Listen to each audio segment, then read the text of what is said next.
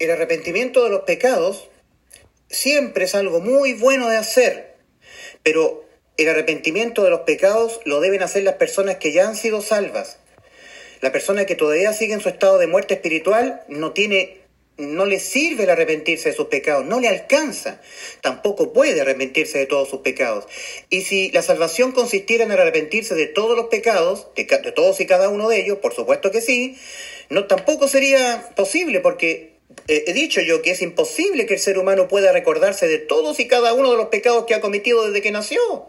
Si la salvación del alma dependiera de que yo tuviera que arrepentirme de todos y cada uno de mis pecados, sería tan frágil la salvación de mi alma, sería algo muy difícil que ocurriera porque yo tendría que arrepentirme de todos mis pecados. Entonces la frase tienes que arrepentirte de todos tus pecados es una frase muy bien intencionada, suena muy lindo, pero no es real, no es efectiva. El ser humano no puede arrepentirse de todos sus pecados, no puede. Y además el ser humano está muerto espiritualmente. Mira lo que le dice el Señor usando al apóstol Pablo, lo que le dice el Señor a las personas que ya han sido salvas por haber creído en el Evangelio y haberse arrepentido. El apóstol Pablo le dice a la iglesia, a los ya salvos, le dice, y Él, el Señor Jesucristo, os dio vida a vosotros cuando estabais muertos en vuestros delitos y pecados. Es que esa es la realidad espiritual que tienes que entender en tu mente. Tú tienes que arrepentirte, es decir, cambiar de opinión respecto de lo que tú eres ante Dios, tú no eres una víctima, una persona que Dios te va a llevar al cielo. No, tú estás muerto espiritualmente, tu alma está muerta. Dios no es Dios de vivos, Dios es Dios de muertos. Eso tú lo puedes encontrar en Lucas 20:38. Así lo dijo el Señor. En todos los evangelios.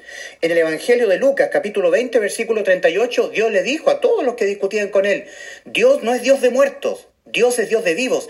Y por más que Dios te ama, y eso no lo dudes tú, Dios no te puede llevar al cielo porque tú estás muerto espiritualmente, tu alma ha entrado en muerte espiritual. Dice la palabra en el capítulo 3 de Romanos, versículos 22 y 23, porque no hay diferencia por cuanto todos pecaron y están destituidos de la gloria de Dios. Esa es la verdad de Dios y tu realidad espiritual y la mía, que debe ser conformada en tu alma, en tu mente, perdón, en tu mente. Es tu mente el campo de batalla. Ahí se siembran las mentiras de la religión, de Satanás, del mundo. Dios ha dicho, usando al apóstol Juan, cuando le escribe a la iglesia en su primera carta, en primera de Juan 5, 19, dice, el mundo entero está bajo el maligno. Dice el apóstol Juan, hijitos a la iglesia, hijitos, sabemos que somos de Dios y el mundo entero está bajo el maligno. El mundo entero está lleno de muertos espirituales, querido amigo, y tú también estás muerto espiritualmente porque tu alma ha pecado. No te dejes distraer por, por el mundo, sus ilusiones, cómo vive la gente del mundo. La gente del mundo no vive apercibida de que su alma está muerta porque no se han arrepentido. En cambio, tú que estás viendo este video, tú tienes que arrepentirte, modificar tu manera de pensar acerca de ti mismo. Tú eres un alma muerta, un ser muerto espiritualmente, destituido de la gloria de Dios y que marcha rumbo al infierno, porque estás muerto.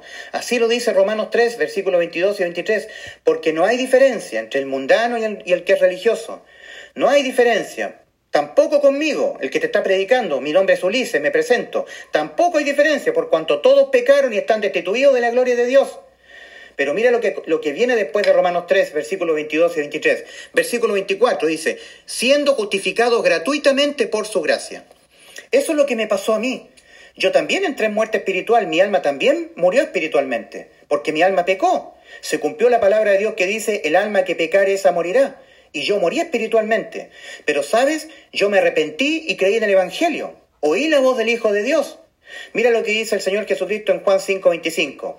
De cierto, de cierto os digo, viene la hora y ahora es, cuando los muertos oirán la voz del Hijo de Dios, y los muertos que la oyeren vivirán. Por eso tú tienes que oírla, porque los muertos espirituales, al igual que Adán, cuando Adán entró en muerte espiritual, oyó la voz de Dios que le llamaba. Y Dios le dijo, ¿dónde estás tú? Y Adán le respondió, oí tu voz en el huerto y tuve miedo porque estaba desnudo y me escondí. Y Dios le dijo, ¿quién te enseñó que estabas desnudo, Adán? ¿Has comido acaso del árbol que yo te mandé no comieses de él? Y vino Adán y le echó, la culpa a su mujer, a Eva. La mujer que tú me diste, ella me, engañó y yo ella me dio y yo comí. Y Dios va a Eva y le dice, mujer, ¿qué has hecho? Y Eva también le echó la culpa, pero no a Adán, sino que le echó la culpa a la serpiente. Y dijo a Eva, la serpiente me engañó y yo comí. ¿Te fijas? Los seres humanos le echan la culpa de sus pecados a otras personas, pero no se entienden pecadores. Si los seres humanos se entendieran pecadores, se entendieran que están muertos espiritualmente porque la paga del pecado es muerte, como dice Romanos 6:23. Entonces tu mente debe ser conformada a esta realidad. Tú debes cambiar tu manera de pensar, tú debes cambiar tu opinión. Tiene que haber un cambio radical en tu manera de pensar respecto de ti mismo. Tú no eres una persona que Dios te va a llevar al cielo, amigo porque tu alma está muerta, tú también, tu alma está muerta. Esto es lo que debe ser conformado en tu mente, y tu mente debe ser despertada a esta realidad, y no ser engañado por el mundo, por la falsa sensación que hay en el mundo de que todo está bien, que no pasa nada, y están todos bajo oscuridad. Dice la palabra del Señor, el mundo entero está bajo el maligno. ¿Y quién es el maligno? Satanás, la serpiente antigua que le dijo a Eva, no moriréis. Pero Eva murió y Adán también. Satanás siembra un montón de ideas en tu mente que se oponen a la realidad espiritual tuya, a la verdad de Dios que está escrita en la Biblia, que tu alma está muerta, que tú estás destituido de la gloria de Dios, marcha rumbo al infierno. Cuando tú te arrepientas, habrás creído esto. Te habrás dado cuenta que tu alma está muerta, que estás destituido de la gloria de Dios, marcha rumbo al infierno. Y se te, se te encenderán todas las alarmas. Y ya tú no te arrepentirás de todos tus pecados porque eso no te salva. Ahora lo que tú harás creerás en el Evangelio. En este cuadro yo muestro aquí una persona que no ha entendido que está muerta espiritualmente, destituida de la gloria de Dios y que va rumbo al infierno. Está engañada. Su mente piensa otras cosas. No se ha conformado, no se ha arrepentido. No se ha arrepentido, ¿te fijas? Está siendo engañado por Satanás, por la falsa percepción del mundo y por la religión, que la gente de la religión le dice, tú tienes que eh, arrepentirte de todos tus pecados y recibir a Jesucristo en tu corazón. Pero amigo, nunca se trata de lo que yo, yo, yo haga. Se trata de lo que Cristo hizo por mí y por ti en la cruz del Calvario. Así una persona es salva del infierno. Su alma vuelve a la vida. El Señor Jesucristo lo dijo en Juan, el Evangelio de Juan capítulo 3. Le dijo a Nicodemo el Señor, de cierto te digo que el que no naciere de nuevo no puede ver el reino de Dios. ¿Y sabes tú por qué tienes que nacer de nuevo? Porque tu alma está muerta. Tú tienes que volver a nacer. Eso es el Evangelio. Ya, en este cuadro se muestran las personas arrepentidas. Es una figura de una persona arrepentida. ¿Te fijas? Ambas personas, tanto el mundano sabe que va al infierno, tanto el religioso sabe que va al infierno después de morir. Se han arrepentido, sí se han arrepentido. Ahora han entendido que están muertos espiritualmente, destituidos de la gloria de Dios y que van rumbo al infierno. Ahora cambiaron de opinión respecto a cómo estaban ellos ante Dios y respecto de quién es Dios. Se dieron cuenta que Dios no solamente es amor, porque en efecto Dios es amor, pero también Dios es fuego consumidor. Se dieron cuenta que Dios destruyó al mundo antiguo con un diluvio. Génesis 6 y Génesis 7. Se dieron cuenta que Dios destruyó a las ciudades de Sodoma, Gomorra, Adma, Seboín y Soar con una lluvia de fuego y de azufre. Se dieron cuenta que Dios también es ira. Se arrepintieron. Fíjate lo que dice el apóstol Pablo en Romanos 2.5. Pero por tu dureza y por tu corazón no arrepentido, atesoras para ti mismo ira, para el día de la ira y de la revelación del justo juicio de Dios. Es decir, tú tienes que arrepentirte no de tus pecados. Tienes que arrepentirte, es decir, modificar tu manera de pensar respecto de ti mismo y respecto de Dios. Mira, por supuesto que Dios es amor, claro que sí, Dios es amor, qué duda cabe de eso. Pero Dios también es fuego consumidor. Dios se arrepintió de haber hecho al hombre en la tierra y mandó un diluvio y exterminó toda la raza humana, ¿te fijas? Dios dijo respecto del infierno y respecto de ti, eso lo dijo el Señor en Lucas 12:5. No temáis a los que matan el cuerpo y nada más pueden hacer. Antes, temed a aquel que puede destruir tanto el cuerpo como el alma en el infierno. Sí os digo, a este temed. Ese es el Señor.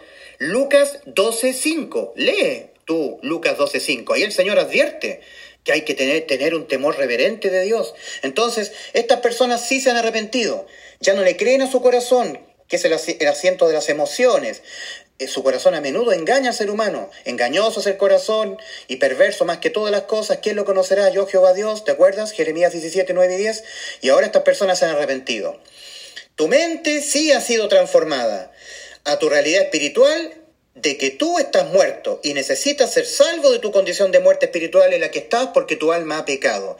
Estás en un muy buen escenario, te has arrepentido para salvación no de tus pecados. Te has arrepentido, has modificado tu manera de pensar respecto de ti mismo y de lo que es Dios. ¿Eh?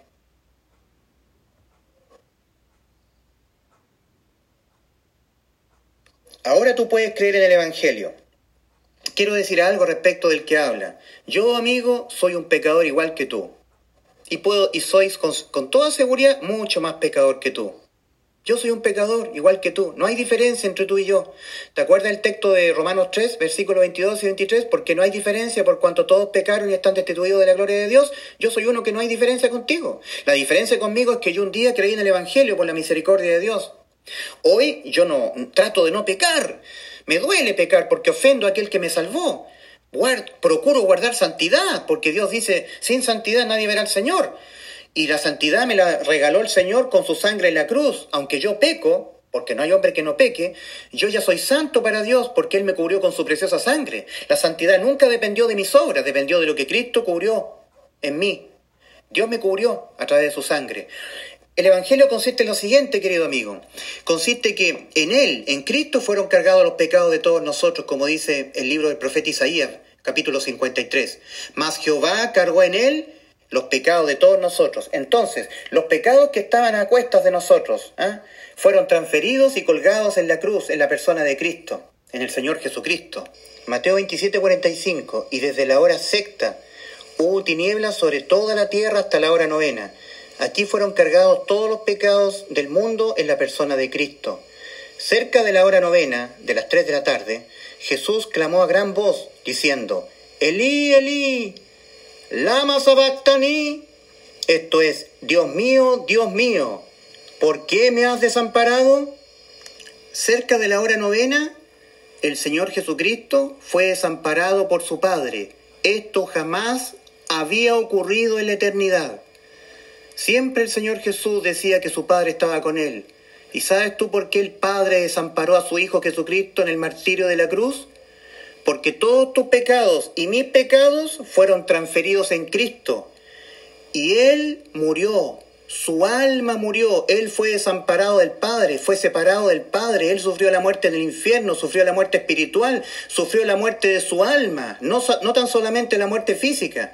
En Él fueron cargados todos tus pecados y todos tus pecados fueron transferidos en Cristo y Él los pagó con su muerte.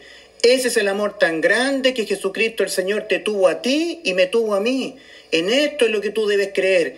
Este es el Evangelio de salvación de nuestro Señor Jesucristo, que en Cristo fueron transferidos todos tus pecados. En la cruz del Calvario hubo una transferencia.